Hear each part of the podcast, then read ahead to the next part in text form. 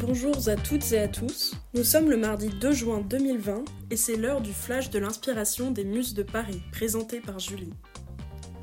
Nous avons un programme culturel aujourd'hui, puisque je vais vous parler de deux initiatives qui permettent de rendre accessible l'art au plus grand nombre. Et on commence par l'Opéra de Paris.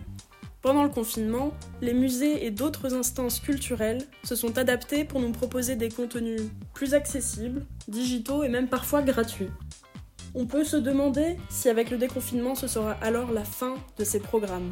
Eh bien non, pas pour l'Opéra de Paris en tout cas, qui continue son partenariat avec Culture Box, une instance culturelle de France Télévisions, pour nous proposer de regarder en rediffusion et ce pendant une semaine des programmes qui auraient été diffusés. Alors ce peut être des représentations artistiques, des ballets, des opéras.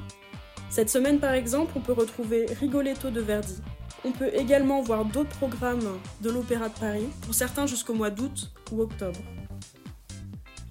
Je souhaite vous parler également d'une autre initiative, celle d'une association qui s'appelle L'Art dans la Cité, et qui promeut l'art visuel dans les hôpitaux.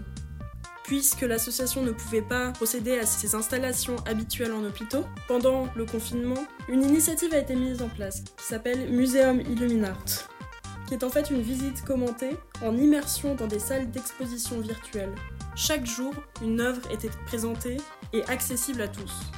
Avec le déconfinement, l'art dans la cité va désormais pouvoir reprendre ses activités habituelles.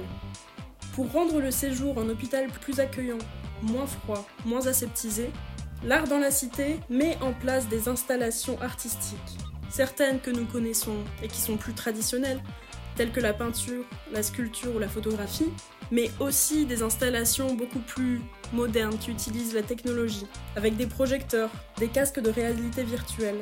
Ainsi, les patients peuvent profiter d'un véritable échappatoire, par exemple vers un aquarium virtuel.